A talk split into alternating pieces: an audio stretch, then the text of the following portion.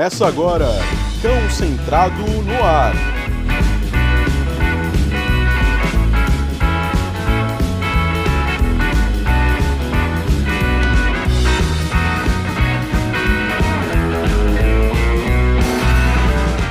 Salve galera, tudo bom? Thiago Barbieri mais uma vez falando com vocês.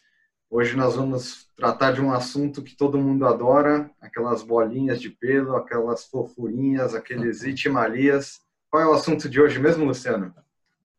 Filhotes! Segurem os corações. Mas antes, os recadinhos. Né? Se você ainda não acompanha a gente na rede, pode procurar lá no Instagram, arroba concentrado. Compartilha, siga, curta os nossos vídeos aqui no YouTube ativa o sininho de notificação para você saber quando a gente coloca novos vídeos também no ar. E compartilhe quanto mais pessoas eh, tiverem acesso à informação, melhor. A gente agradece também por acompanharem o nosso trabalho. É...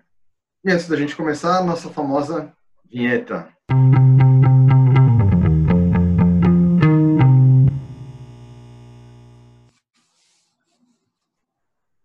E aí, Luciano, filhotes, né, são sempre muito queridos, muito apaixonantes, as pessoas é, se encantam, muitas vezes é, compram um filhote ou adotam um filhote no impulso, porque é justamente uma bolinha de pelo fofinha, e não pensam, às vezes, na consequência no futuro, quando essa bolinha de pelo cresce e o trabalho que vai dar. Então, a gente vai falar hoje um pouquinho sobre a educação de filhotes, é, quando que a gente deve começar, enfim, tudo que envolve é, o nosso trabalho envolvendo também filhotes, para que vocês é, possam ter aí o máximo de informação e também buscar ajuda profissional quando adquirirem um filhote, seja adotando ou comprando. E aí a pergunta que a gente mais recebe, né, quando as pessoas pegam um cachorrinho mandam para a gente, olha, eu peguei um filhotinho de 30 dias, um filhotinho de 40 dias, um filhotinho de 60 dias, enfim, quando que eu posso começar a treinar esse filhotinho?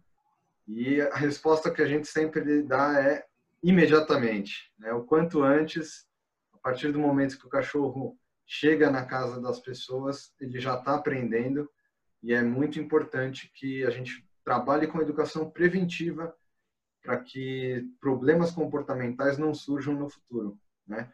E que esse filhote cresça de uma maneira uh, saudável, sociável e que ele tenha uma relação cada vez mais tranquila com a nova família dele, não é isso, Luciano? Isso aí. A prevenção é tudo, né? E essa pergunta, essa dúvida das pessoas de quando pode começar, vem muito do que foi divulgado por décadas, né? De que o, filhote só poderia iniciar lá por cinco, seis meses, porque no adestramento mais tradicional é, é assim que funciona. O filhote com cinco, seis meses que pode começar, porque antes disso, é, geralmente eles usavam muito para treinamento de cães de grande porte, né? Então, para usar as técnicas que eram utilizadas, que são utilizadas ainda por eles, infelizmente, é, como enforcador e tudo, filhote muito novinho não funcionava, né? As pessoas ficavam com dó e tudo mais. Um cachorro de grande porte de seis meses já é um cachorrão, né? Por mais que seja um bebezão, uhum. já engana muito, porque está muito grande. Então passava um pano maior para toda aquela situação. Mas com um adereçamento positivo, a gente antecipa isso muito. E faz toda a diferença começar desde cedo, porque a gente consegue é, construir, é, formar esse filhotinho para ter uma vida de qualidade e, e tudo mais para o resto da vida. Né? Isso que é importante. É, eu, eu, sempre falo, né, quando as pessoas fazem essa questão para essa pergunta para gente, é, que o filhote ele é um livro em branco, né? E aí a gente tem muito mais possibilidades de escrever uma história legal do que uma história de terror que depois a gente vai ter que consertar no futuro. Né? Então a gente consegue trabalhar preventivamente uma série de comportamentos, a gente consegue trabalhar a educação sanitária, ensinar, né, que é normalmente a grande preocupação das pessoas do xixi e o cocô. E para quem não viu ainda o Cão Centrado no Assunto sobre xixi e cocô, corre ali na playlist, que tem um, um vídeo a gente falando exclusivamente sobre isso, mas é muito importante porque o filhote é, ele chega em casa, é, é um ambiente diferente, ele está longe dos pais, né, longe dos irmãos, dependendo aí, como eu falei, 30 dias, um período muito curto ainda em que ele foi separado da família, é, ele perde uma parte da socialização que é importante ele ter né, ao lado dos irmãos e da mãe, é, e chega num ambiente novo. Então, as pessoas já querem que o filhote já chegue pronto, sabendo onde faz o xixi cocô, já quer que o cachorro saiba andar na guia direito, já quer que o cachorro é, não fique mordendo. Então, assim, você tem um filhote, se prepara, né?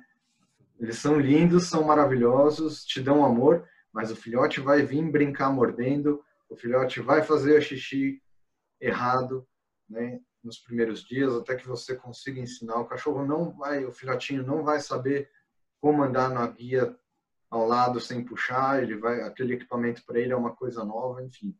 Então, todos esses comportamentos que a gente trabalha, é, claro, também com cães adultos, mas é, com os filhotes a gente consegue fazer essa educação preventiva e tornar pra, é, mais fácil para eles essa fase de transição, né, do, de sair da família canina, estar na nova família humana, entender aquele novo ambiente, já tem que saber todas as regras, né, com poucos dias dentro da casa. Um outro ponto, né, eu falei aqui das mordidas, as brincadeiras, então é, as pessoas também procuram a gente, olha, Thiago, Luciano, peguei um filhotinho aqui, ele é muito bonzinho, mas ele morde muito, ele fica o tempo inteiro mordendo. Gente, é um comportamento normal dos filhotes. A gente não, é, não quer criar o arco-íris aqui, né? É, é a realidade. Os filhotes brincam mordendo. Eles vão conhecer o mundo através da boca e através do olfato. Né? Então, a boca é sempre a válvula de escape de qualquer comportamento. Se ele está muito eufórico, ele pode latir, ou se ele está muito curioso, se ele quer descobrir o que é aquela textura, aquele pé de mesa de madeira, ele vai morder. Se, você, se ele quer morder, ele vai morder a gente, e aí ele vai sentir a textura da nossa pele, que é molinha, gostosa dele ficar mordendo, então ele vai continuar mordendo. É, inclusive, a gente também fez um vídeo só sobre mordidas e pulos, não é isso, Luciano? Verdade. Tem lá, é só procurar tem um vídeo completinho aí sobre essas informações das mordidas de brincadeira e dos pulos, que são muito frequentes né, dos filhotes. E que depois viram problemas, né, quando o cachorro é. cresce. Pois é. E, e um, um, ponto que muitas vezes né, os tutores, na primeira abordagem, não se preocupam tanto, né? A maior preocupação é sempre onde ensinar, como ensinar o xixi e o cocô e como fazer parar as mordidas. Mas eles esquecem bastante da socialização e é um processo muito importante dentro da educação de filhotes. Fala um pouquinho mais sobre isso, Luciano. Quando que a gente deve começar a socialização? O que é socialização, né? Porque a gente também não pode achar que socializar o cachorro é colocar ele para falar oi para todo mundo na rua ao mesmo tempo, né? É, a grande questão é que as pessoas entendem socialização com, com o cachorro ir para a rua passear. E não é só isso, né? Isso também ajuda, né? Porque ele acaba de maneira passiva ou às vezes até ativamente socializando, interagindo com outros cães, outras pessoas. Mas socialização mesmo é uma coisa planejada, né?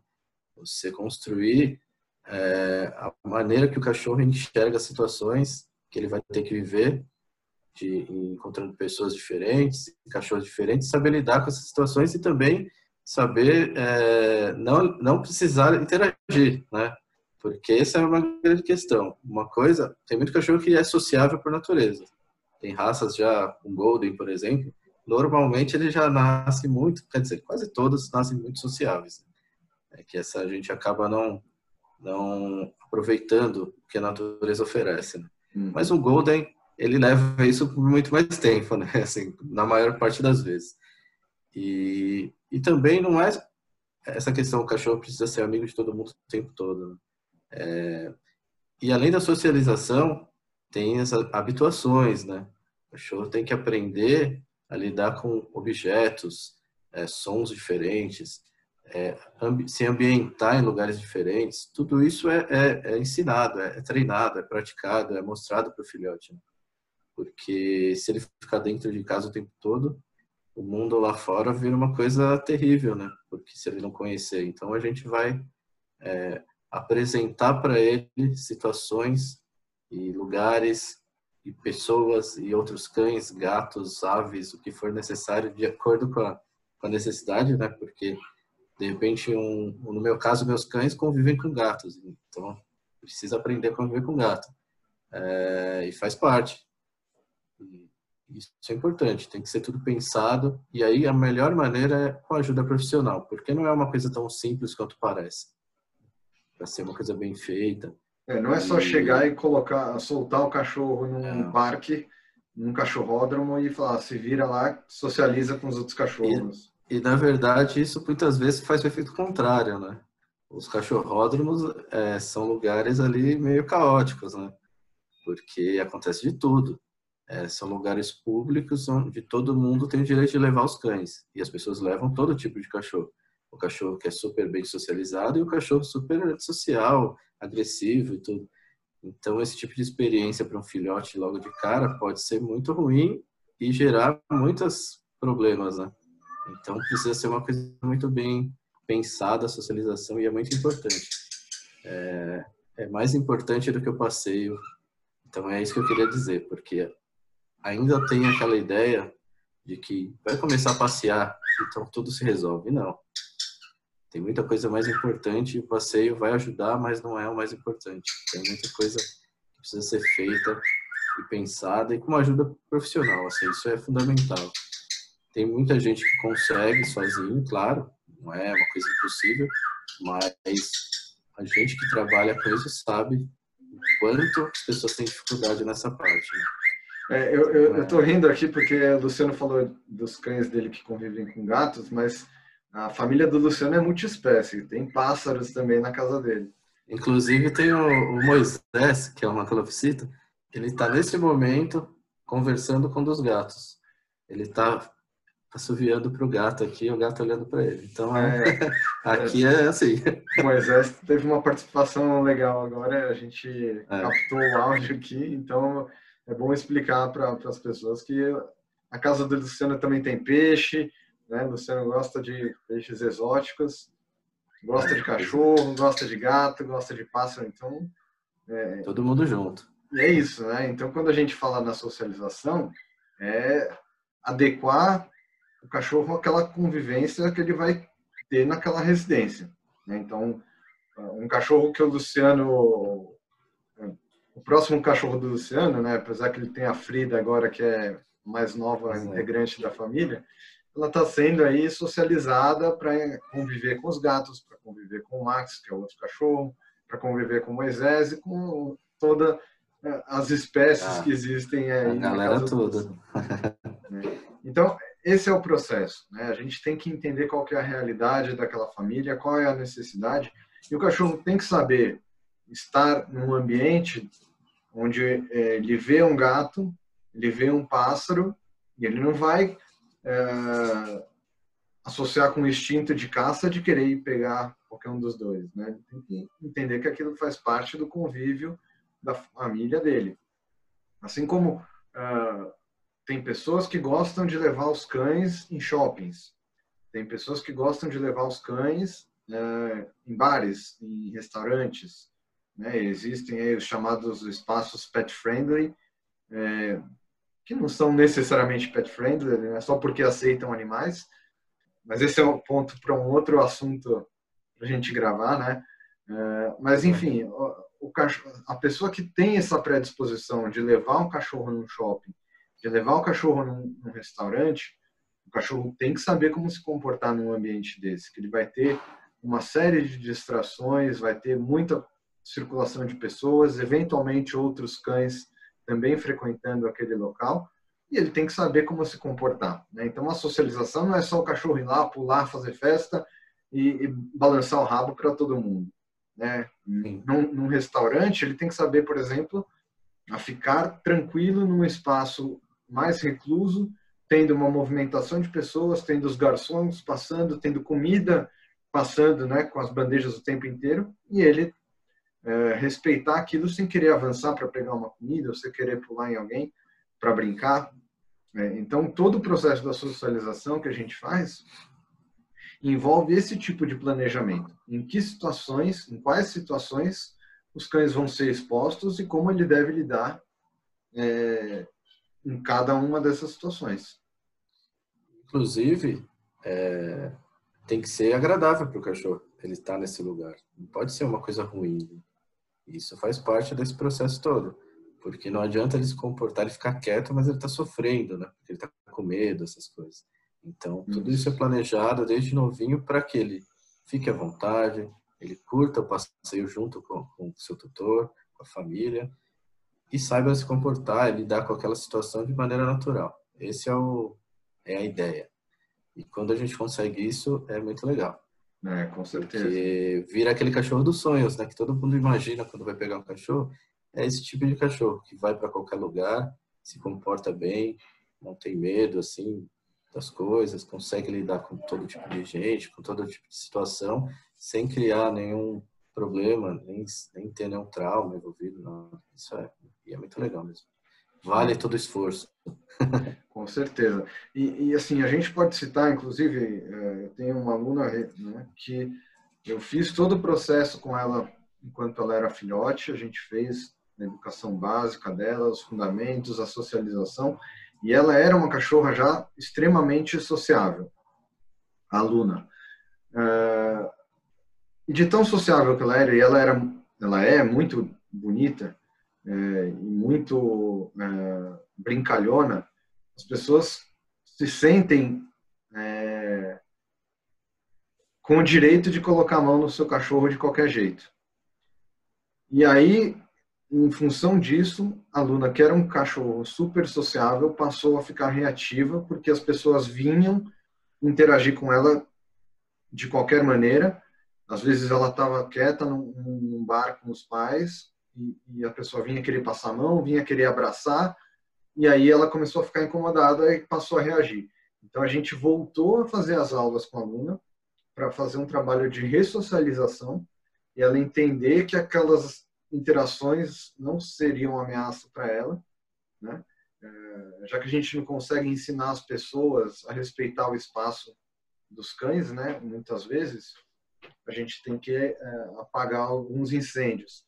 E, e, e, esse trabalho foi feito, né? Hoje, graças a Deus, ela já tem novamente, ela consegue passear com a família, interagir numa boa mas é, um trabalho todo que foi feito cuidadosamente, com planejamento, às vezes a gente põe a perder porque a gente acha que o nosso cão, é, porque ele foi feito esse trabalho, ele vai aguentar qualquer tipo de exposição.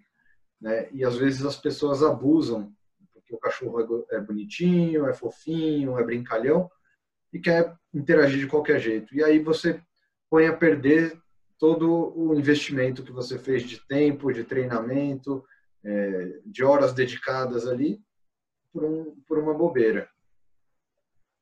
Pois é, socialização é uma coisa que não tem um prazo, né? Sim, você vai treinar até tal idade, depois não precisa fazer mais. Isso é para a vida inteira, né? Situações diferentes, pessoas diferentes, ambientes diferentes. Então, não socialização, vamos separar as coisas. Socialização, ambientação e habituação, né? São coisas diferentes. Hum. Mas essas três coisas andam juntas muitas vezes, né? E isso vai acontecer a vida inteira. Então, o segredo é não baixar a guarda totalmente. Esse é o grande mal das pessoas. Eles querem fazer um treinamento que vai durar para o resto da vida. Mas a vida continua trazendo novidades, né? É dinâmica, né? É, então, é, você sempre tem que aproveitar as oportunidades que a vida oferece para para reforçar aquilo, para mostrar para o seu cachorro, ensinar aquilo. E, e isso é uma dificuldade para as pessoas. Porque nesse caso foi isso, né? Ela, ela pegou muitas coisas, estava perfeita, mas uma exposição ali que não foi cuidadosa acabou gerando um problema. E falta um pouco de respeito das pessoas com os cães mesmo, assim. As pessoas acham que o cachorro é obrigado a ser amigo de todo mundo. E ele precisa ter esse direito de querer ou não interagir com as pessoas. Né? Então, esse é um, até uma, um bom tema para um próximo vídeo, porque o ser humano tem esse hábito de querer impor a sua vontade em relação aos animais. Né? E, e, não é assim que funciona. O bichinho tem o seu direito de querer ou não ser amigo do.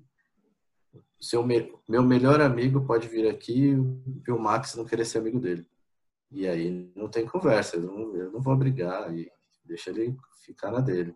É lógico. É, acontece. E aí no tempo dele, se ele tiver interesse, ele vem interagir, fica curioso e vem, aí tudo funciona. Quando força a barra, gera esse tipo de problema. E, e é isso, né? É, a esses cuidados. Claro, a socialização. Conta, né? Socialização passa muito pelo respeito, né? O que o Luciano falou. É, entender qual é o limite de até onde você pode ir com o seu cão ou com o cão de outra pessoa. Né? Isso vai muito da nossa consciência também, da conscientização das pessoas em como lidar com os animais. Agora, Luciano, um, eu separei aqui, né, como a gente sempre faz, algumas coisas que, algumas perguntas que as pessoas acabam mandando para a gente pelo Instagram ou quando entra em contato mesmo, uh, pedindo informações sobre o trabalho, enfim. O filhote pode dormir na cama da família? É um crime? Não pode? Eu acho que pode. Né? Se a pessoa não se incomoda, se a pessoa é é, não tem nenhum problema de dormir com o cachorro em cima da cama, eu não vejo problema nenhum. Né? Nenhum. É importante que o cachorro tenha um espaço dele para que no momento né, em que ele também queira ficar sozinho, ele tenha o espaço dele. Ou no momento em que você quer ficar sozinho na sua cama, você coloca o cachorro lá e ele não vai querer te morder quando você encosta nele para tirar da cama. Sim. Né? Mas, é... ou, então, ou então é muito comum que a pessoa vai se virar na cama para se ajeitar, o cachorro morde ela. Isso. Aí não dá certo. Quando tá assim, por exemplo, já, casos que eu já vi pessoalmente. É, um casal com, com um chihuahua, que é um cachorro minúsculo, que o marido tinha que sempre dormir primeiro, porque se ele, se, ele, se o cachorro deitasse com a esposa, ele não deixava o marido deitar na cama. Então essas coisas aí viram problema e tem que é, resolver isso. Mas problema não tem nenhum. Os meus bichos são todos liberados para dormir com a gente. Cachorro, gato. Em dia frio, junta a galera toda na cama e fica aquele bolinho do amor, né? Todo mundo junto. Não tem coisa melhor, né? é. No calor aí vem quem quer. Aí é o contrário. No, é, mas no frio é a tendência é que junta a galera toda é. E é gostoso, eu gosto, né? Para mim não tem problema. É, é, engraçado, né? Porque falando um pouco da, da, da, nossa vida pessoal, né? O Luciano falando aí da família multiespécies dele. A gente, quando adotou o Mouse Beer, né? Hoje ele tem 17 anos, mora com a minha mãe, né? Depois que eu me casei, ele ficou com ela. Mas ela era uma que falava assim: cachorro na minha cama nunca. Hoje ele é praticamente um travesseiro para ela, né? Ou o contrário, né? Ela é um travesseiro para ele. É. E, vai falar para ela que não é para colocar o cachorro na cama, né? Então, é uma questão assim muito pessoal. Normalmente quem gosta de cachorro, quem gosta de bicho, não tem problema nenhum de ter o, próprio bicho ali. Claro que a gente tem que tomar esses cuidados, como o Luciano falou, de um cachorro passar a morder, alguém quando sobe na cama, ficar possessivo com aquele recurso, né, daquele ambiente, enfim. Mas não existe uma proibição de você colocar o cachorro para dormir com você. E é importante tirar aquela, aquela aqueles, é, aqueles mitos da frente, né? É, ele não vai se sentir o líder de nada por dormir com você. Ele não vai sentir que domina nada. Esquece esse papo, é furado cachorro não está preocupado com isso, nem passa pela cabeça dele ser o líder de alguma coisa ou dominar alguma coisa. Ele só dorme com você porque ele gosta de você, é mais confortável, é quentinho e é isso. Tem seu cheiro. Simples assim. Exatamente. É, tá. Ele quer ficar junto e quer dormir junto, passar a maior parte do tempo junto com você. É isso. É isso. O, o, Luciano, outra coisa que o pessoal fala bastante, né? É, e aí você até mencionou no começo do, do, do nosso assunto de hoje, né? Que ah, o treinamento só pode começar depois de seis meses. E aí tem uma outra questão. A, a, a janela de socialização, de acordo com a literatura, né? Para muitos cães varia aí entre é, o quarto mês, sexto mês, dependendo do tamanho, enfim, tem, tem uma variação aí. Mas, bem grande. Bem grande, mas é, você falou uma coisa que é muito importante, a socialização é para a vida inteira. É claro que existe, né, é, cientificamente já está comprovado que existe um período maior em que o cão tem uma facilidade maior de fazer essa socialização, que é nessa fase inicial de filhotes, mas nada impede de você fazer uma socialização com um cachorro de dois anos, de dez anos, de oito anos, enfim. Então, a gente também tem que não, não se prender a essas regras, né? Ah, o cachorro é, vacinou, né, só pode passear depois que vacinar e tomar todas, é, castrar e tomar todas as vacinas depois de seis meses. Aí você não fez o período de socialização com o cachorro e vai expor ele a primeira vez na vida com um monte de estímulo, né, numa situação que ele nunca viu, na, no que a gente chama na janela do medo, né? Que depois dos seis meses tem a janela do medo. Então, é, é, esses prazos a gente tem que tomar cuidado também quando a gente fala de filhotes, né? É assim, mundo perfeito, a gente faria tudo dentro desses prazos.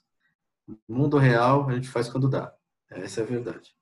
E não deixa de fazer. O grande segredo é não desistir do cachorro, né? Tem muita gente que desiste porque o cachorro já tem cinco anos, então meio que abandona, desiste, acha que um, o cachorro não aprende mais. A pessoa vê ele aprendendo a aprontar um monte de coisa todo dia e acha que ele não aprende coisa com, a, com treinamento. É. Então, assim, é, é, só observar, ele está aprendendo. Talvez, é, não o que você queira, né? Inicialmente, porque, né?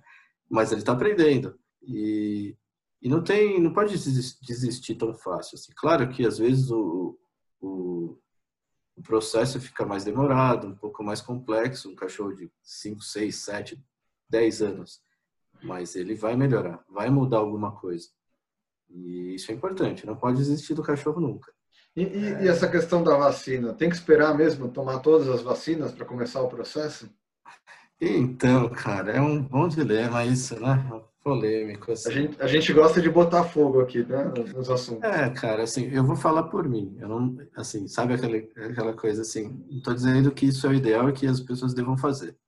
Com os meus cães, eu começo isso tudo antes de terminar. Minha esposa é veterinária e a gente assume o risco. Basicamente é isso. É. É, mas, se a pessoa tiver, quiser seguir todo a ideia do veterinário, tal, de, daquele protocolo todo. Então, assim que terminar, comece o mais rápido possível, né?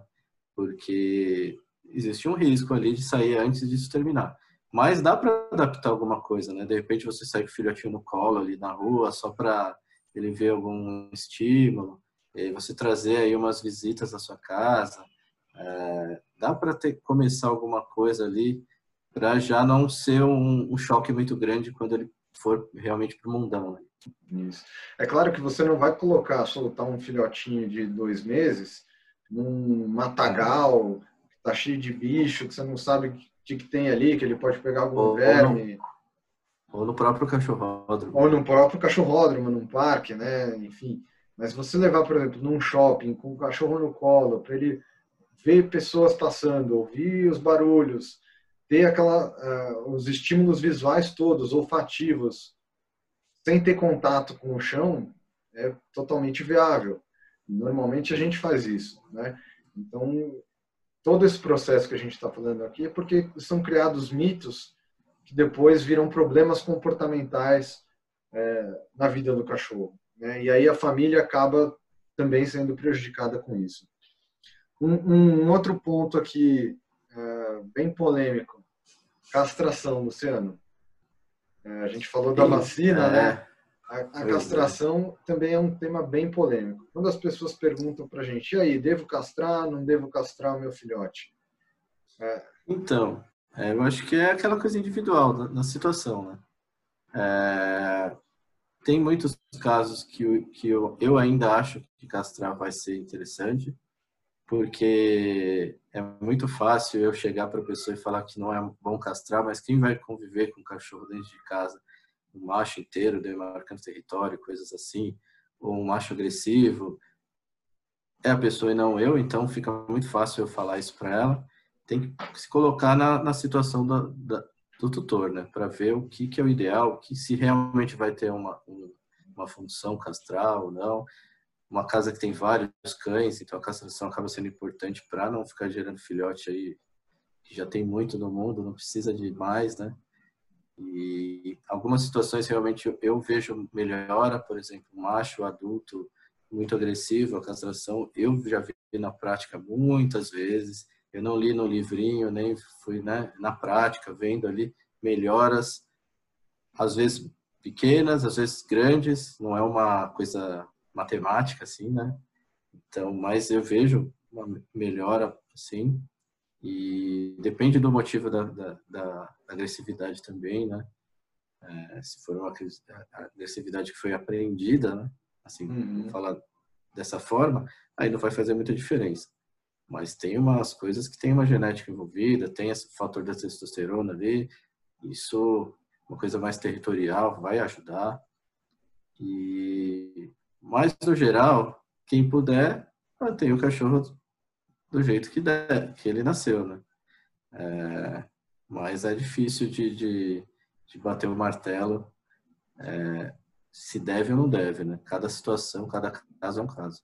É, temos que analisar sempre o indivíduo, né? E, e aquela família, enfim, as, as, características daquela família, o ambiente onde o cachorro está. Então, tem a questão genética, tem a questão do ambiente, né? E tem a, questão do convívio social. Né? Então, é claro que você ter um cachorro macho inteiro que demarca o tempo inteiro, você fazer uma educação sanitária com esse cachorro vai ser muito mais difícil.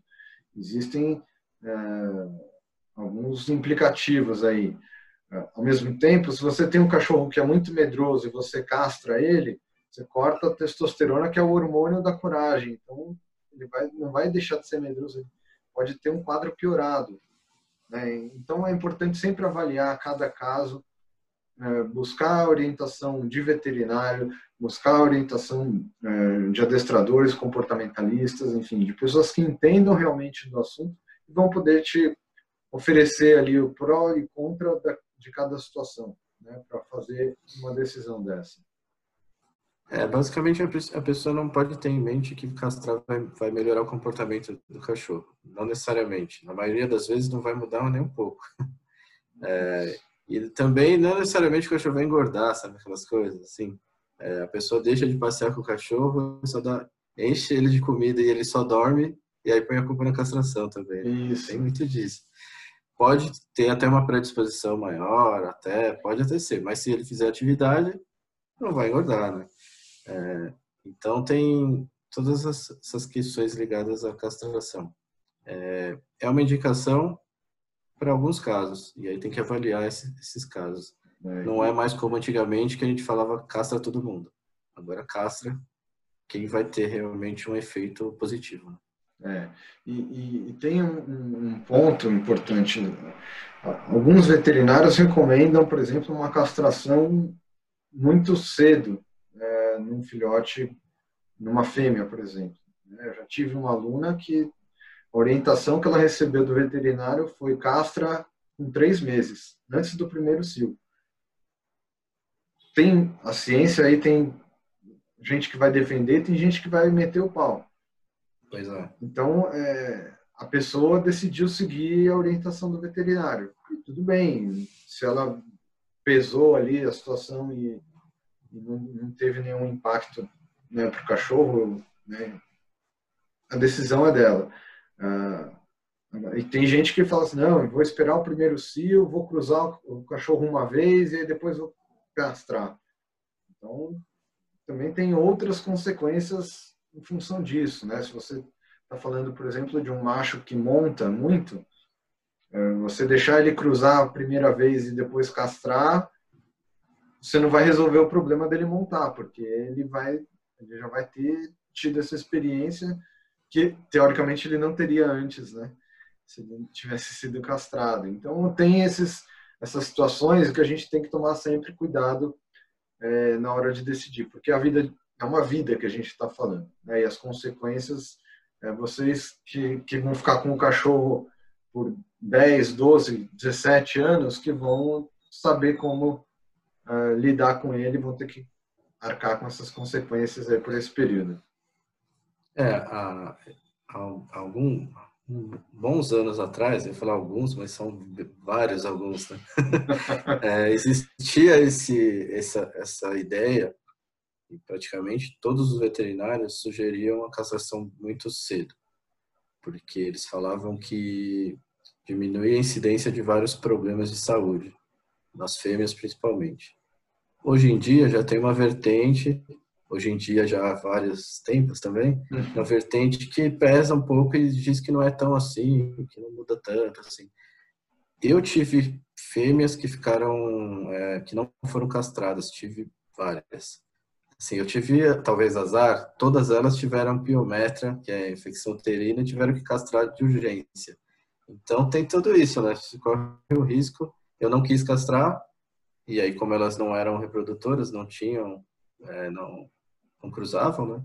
Acabaram tendo esse problema. Não sei se é por falta de cruzar ou isso interfere ou não. Não estou entrando nesse, nesse mérito. Mas eu tive que castrar de urgência. Então, é difícil, né? É uma situação difícil, porque muitas vezes o, veterinário mais atual ele diz para não, não castrar e aí o cachorro tem esse problema é. que não teria se tivesse castrado cedo e às vezes castra cedo e tem outros problemas. É, é saúde, né? Não é matemática, assim, né? É, não dá para ter certeza do que vai acontecer. Então, é, mundo perfeito, vamos falar assim, mundo perfeito, o cachorro não seria castrado, né? porque aí ele estaria do jeito que ele nasceu, tal. Mas no mundo no mundo perfeito ele teria mundo natural, ele teria ninhadas, a fêmea, tal, e aquilo estaria funcionando, né? Como a gente não cruza, e é o ideal que não cruze mesmo, porque é, a não ser que você seja um criador, um selecionador de uma raça e tal, aí tudo bem, é, acaba não usando tudo aquilo que está ali, né? Todo, todas a, toda a parte reprodutiva do cachorro e tal. E aí pode gerar algum problema? Talvez. Então, conversa com o veterinário, conversa com o adestrador, com o profissional de comportamento, e aí chega no consenso do que pode ser melhor para você, especificamente para o seu caso. Acho que é o melhor caminho. Correto. Acho que para a gente matar a castração, no bom sentido, é. fica a frase do Luciano. Se você está pensando em resolver um problema comportamental do seu filhote castrando, esquece essa situação e pede ajuda de um profissional para trabalhar o comportamento dele. É, acho que esse é o recado, né, Luciano? Pois é, é isso aí. E, e para a gente finalizar o nosso vídeo sobre as fofurices dos filhotes. É, o que, que a gente não deve fazer quando a gente pega um filhote, quando a gente traz um filhote para casa. É, dentro de todos os cuidados aí, mordida, educação xixi, cocô, enfim, o que, que a gente não deve fazer que vai é, prejudicar bastante o comportamento do filhote quando ele crescer? Eu acho que antes do filhote chegar, seria o que deveria fazer é planejar, né? Não pegar o filhote por impulso. Eu acho que é o que não deve fazer isso. Porque eu sei como é. Todo mundo, pô, a gente trabalha com adestramento porque a gente gosta de cachorro, né? Uhum. Porque a gente é apaixonado, é louco, assim, só fala disso quase. Reúne, é, reúne eu, o Thiago e mais alguns amigos adestradores, a gente só fala de cachorro. Então, a gente entende muito bem como que funciona com um filhotinho, é bonito, não existe filhote feio, é, não importa a raça, se é, tem raça, se não é. é. Às vezes adulto ele não fica tão bonito, mas filhote ele é sempre bonito. E, e quando você pega o filhotinho no colo, por exemplo, é irresistível mesmo. Mas o ideal é planejar, ver se você tem condição, se você tem tempo, se você tem paciência, se você tem condição financeira, porque você vai gastar dinheiro porque você vai gastar com veterinário, com ração, com tapetinho higiênico, com treinamento. Isso tem gastos aí que são pro resto da vida, durante 10, 15 anos, depende do, do porte do cachorro. Então, acho que esse é o principal. O que não deve fazer é comprar por impulso, porque é uma vida e tem necessidades, tem, tem um monte de coisa envolvida ali importante e que não dá para comprar por impulso e depois largar o bicho e sofrendo ali, é, tendo uma vida horrível, porque a pessoa que teve um momento ali de, de que não se controlou e comprou o bichinho sem precisar e sem, sem ter condição de ter esse bicho. Né? Perfeito. Acho que acrescentando só ainda nesse chapéu do impulso, é, acho que dá para a gente colocar duas situações aqui. Uma é se você tem um filho pequeno que está pedindo para você comprar um cachorro de dar de presente para ele e você fazer a, a, vontade do seu filho achando que ele vai tomar conta do cachorro. Né? Então, aí você vai ter um problema muito grande. Então, se você é, não vai assumir a responsabilidade por criar um cachorro, você tendo um filho e falar, ah, eu deixo presente para meu filho, ele vai cuidar, esquece que você está criando um grande problema para sua casa. E uma outra situação que eu acrescentaria aí é a pessoa que quer adotar um vira-lata, né, porque existe muita campanha é, não compre, adote, e cada um sabe o que é melhor, se é melhor comprar um cachorro de raça que você já sabe o tamanho, já sabe como que ele vai crescer, enfim, ou um vira-lata que você não sabe o que vai ser ali na frente. É, e aí a pessoa chega na é, numa instituição numa ONG, enfim, escolhe o filhote porque é bonitinho e cai na, na ideia de que olhando aquele filhote a pessoa que está te, te, te vendendo, te dando o cachorro vai falar que ele vai ser um cachorro pequeno que ele vai caber no seu apartamento de 30 metros. Né? Eu já vi filhotinhos que eram desse tamanho e a pessoa comprou falando, garantiu que ia ser um porte pequeno e virou um mamute de seis meses. Então não caia nessa ideia se você está pensando né, simplesmente em ah, vou adotar porque eu sou a favor da campanha e não quero comprar um cachorro. Então esqueça esse critério da adoção de filhote porque por porte, né? Aí, se você quer garantir um vira-lata de porte pequeno, pega já um adulto para não ter problema. É, porque todos eles nascem pequenos, né? Pois é. Desde o São Bernardo até o Chihuahua. Claro que na proporção, mas quando você vê um filhotinho de 15 dias de, de São Bernardo, você não acredita que ele vai ficar do tamanho que ele fica quando adulto. E, é. às vezes a gente tem grandes surpresas com vira-latinhas, assim. A Frida mesmo, que eu resgatei é, recentemente, né? Ela era bem pequenininha, ela quadriplicou de tamanho, assim. Ela tá bem mais, mais alta que o Max, que é um bulldog francês, magrelona, comprida e, e tá com seis meses agora, então vai crescer mais ainda. E não parecia. Então é assim, é uma, uma vira-latinha loteria, né? pois é. Então é isso, gente. Acho que filhotes é, é, sempre um tema que rende bastante, né? Então, se vocês tiverem mais dúvidas, é, coloquem aqui nos comentários para a gente. É, eventualmente a gente pode fazer mais um cão centrado no assunto, falando sobre filhotes, aí já tratando é, as perguntas que vocês mandarem para a gente, porque é um tema que a gente gosta muito. E se deixar, a gente vai falar a tarde inteira de filhotes. É, mas fica, a gente, acho que deu para a gente abordar muitos, muitos pontos importantes aí, deixar alguns recadinhos aí para vocês refletirem, né, na hora de pegar um filhotinho, seja comprando ou adotando. É, o importante é que vocês se responsabilizem por essa vida, né? E a gente agradece mais uma vez. Luciano, você queria falar mais alguma coisa? Não, é isso, tá. Vamos, vamos, vamos ter filhote, que é muito bom. É, é, foi gostoso, né? Filhote é coisa boa demais. É uma delícia. em casa é muito bom. Dá todos trabalho. Tipos, né? Dá de trabalho, mas tipos, é muito legal. É, de todas as espécies, inclusive humano, né? É Com certeza. então tá bom, galera. Mais uma vez agradecemos aqui. Ficamos por, por esse concentrado no assunto de hoje encerrado, mas voltaremos em breve com mais um assunto que vocês vão gostar bastante. E Compartilhem aí se vocês gostaram do vídeo. Ajudem a gente a divulgar um pouco o nosso trabalho e disseminar essas informações. Luciano, valeu, até a próxima. Grande abraço. Valeu. Abraço.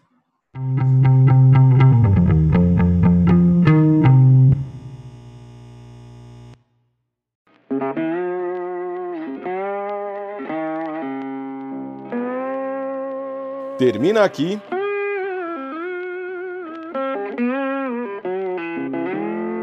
Concentrado no ar.